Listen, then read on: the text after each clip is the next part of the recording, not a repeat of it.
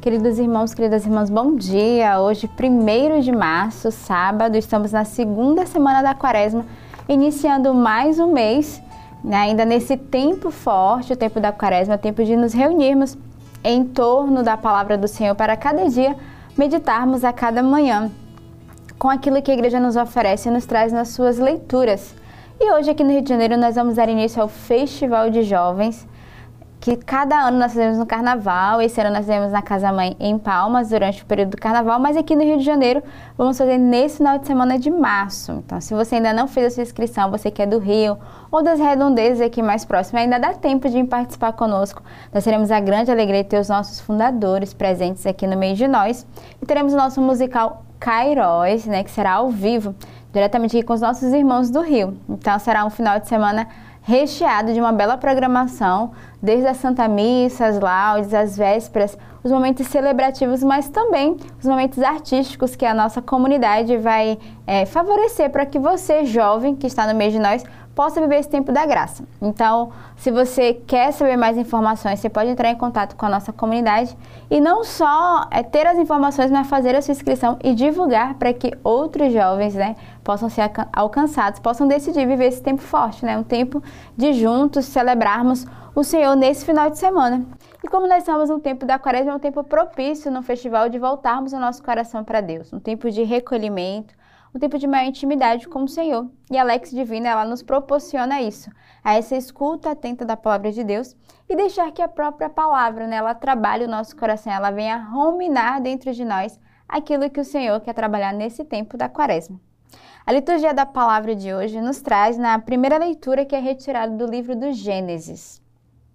Israel amava mais a José do que a todos os outros filhos porque lhes tinha nascido na velhice.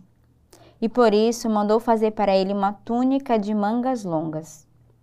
Vendo os irmãos que o pai o amava mais do que a todos eles, odiavam-no e já não lhe podiam falar pacificamente. Ora, como os irmãos de José tinham ido apacentar o rebanho do pai em Siquém, disse Israel a José: teus irmãos devem estar com os rebanhos em Siquém. Vem, vou enviar-te a eles. Partiu, pois, José atrás de seus irmãos e o encontrou-os em Dotaim. Eles, porém, tendo-o visto ao longe, antes que se aproximassem, tramaram a sua morte. Disseram entre si: Aí vem o sonhador. Vamos matá-lo e lançá-lo numa cisterna. Depois diremos que um animal feroz o devorou. Assim, veremos de que lhe servem os sonhos. Rubem, porém, ouvindo isso, disse-lhe: Não lhe tiremos a vida. E acrescentou: Não derramareis sangue, mas lançai-o naquela cisterna no deserto, e não o toqueis com as vossas mãos. Dizia isso porque queria livrá-lo das mãos deles e devolvê-lo ao pai. Assim que José chegou perto dos irmãos, estes despojaram-no da túnica de mangas longas, pegaram-no nele e lançaram-no numa cisterna que não tinha água. Depois sentaram-se para comer.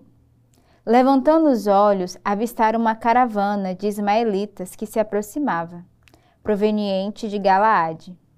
Os camelos iam carregados de especiarias, bálsamos e resina, que transportavam para o Egito.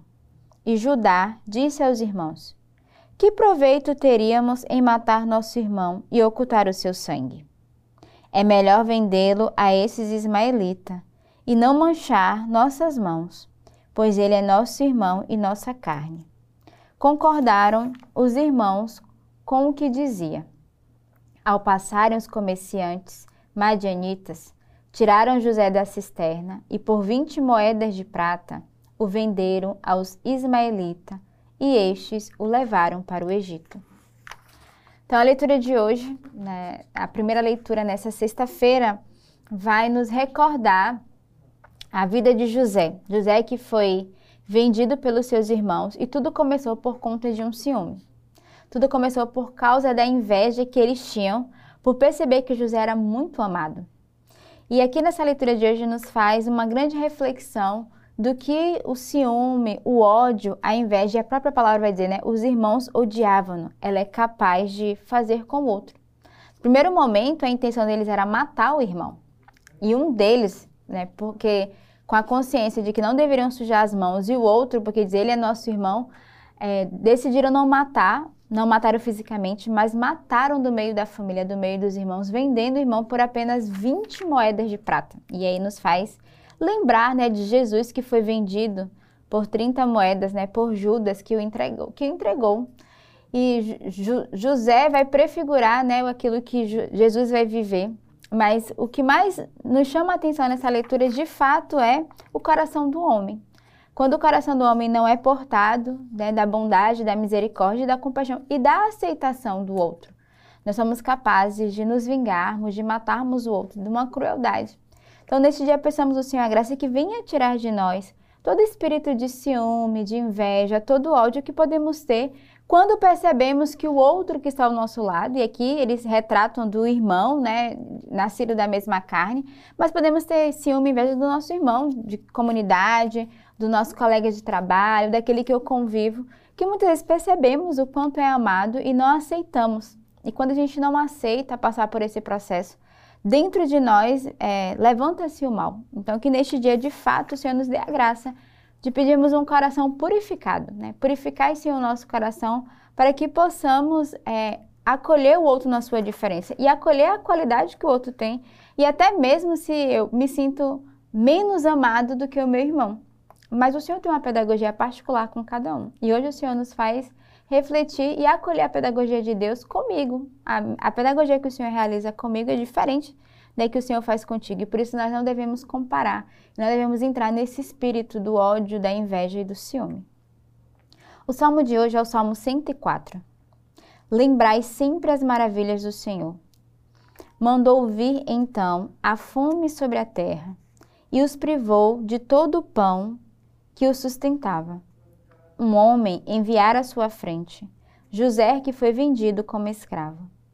Apertaram os seus pés entre grilhões e amarraram seu pescoço com correntes, até que se cumprisse o que previra. previra. E a palavra do Senhor lhe deu razão. Ordenou então o rei que o libertasse.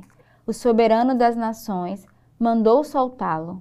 Fez dele o senhor de sua casa e de todos os seus bens o despenseiro. O salmo de hoje vai retratar exatamente a história de José. Vai mostrar esse jovem que foi vendido como escravo, e foi essa experiência que José fez, mas que depois o Senhor devolveu a ele né, todos os bens, a casa e os seus irmãos. Se nós lermos um pouquinho mais à frente, a gente vai perceber que depois José volta e ele não só é, encontra o seu pai, mas ele perdoa todos os seus irmãos. E ele, de fato, vai viver uma mudança, uma virada. E o salmo vai retratar.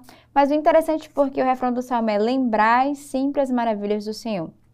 Ou seja, quando nós nos encontramos com o nosso coração ferido, é, manchado, machucado, porque caímos na comparação, devemos lembrar as maravilhas que o Senhor já realizou no meio de nós. Né? O Senhor realizou e realiza, e nós não devemos ter medo dessa graça, dessas maravilhas que o Senhor realiza, não ter medo das dificuldades, mas ao contrário, de no nosso coração ter sempre a gratidão e fazermos memória das maravilhas de Deus.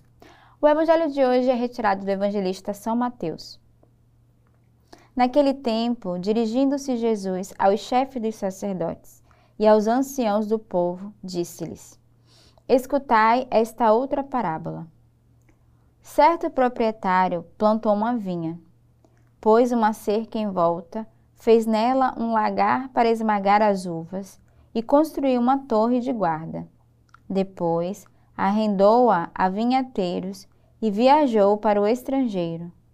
Quando chegou o tempo da colheita, o proprietário mandou seus empregados aos vinhateiros para receber seus frutos.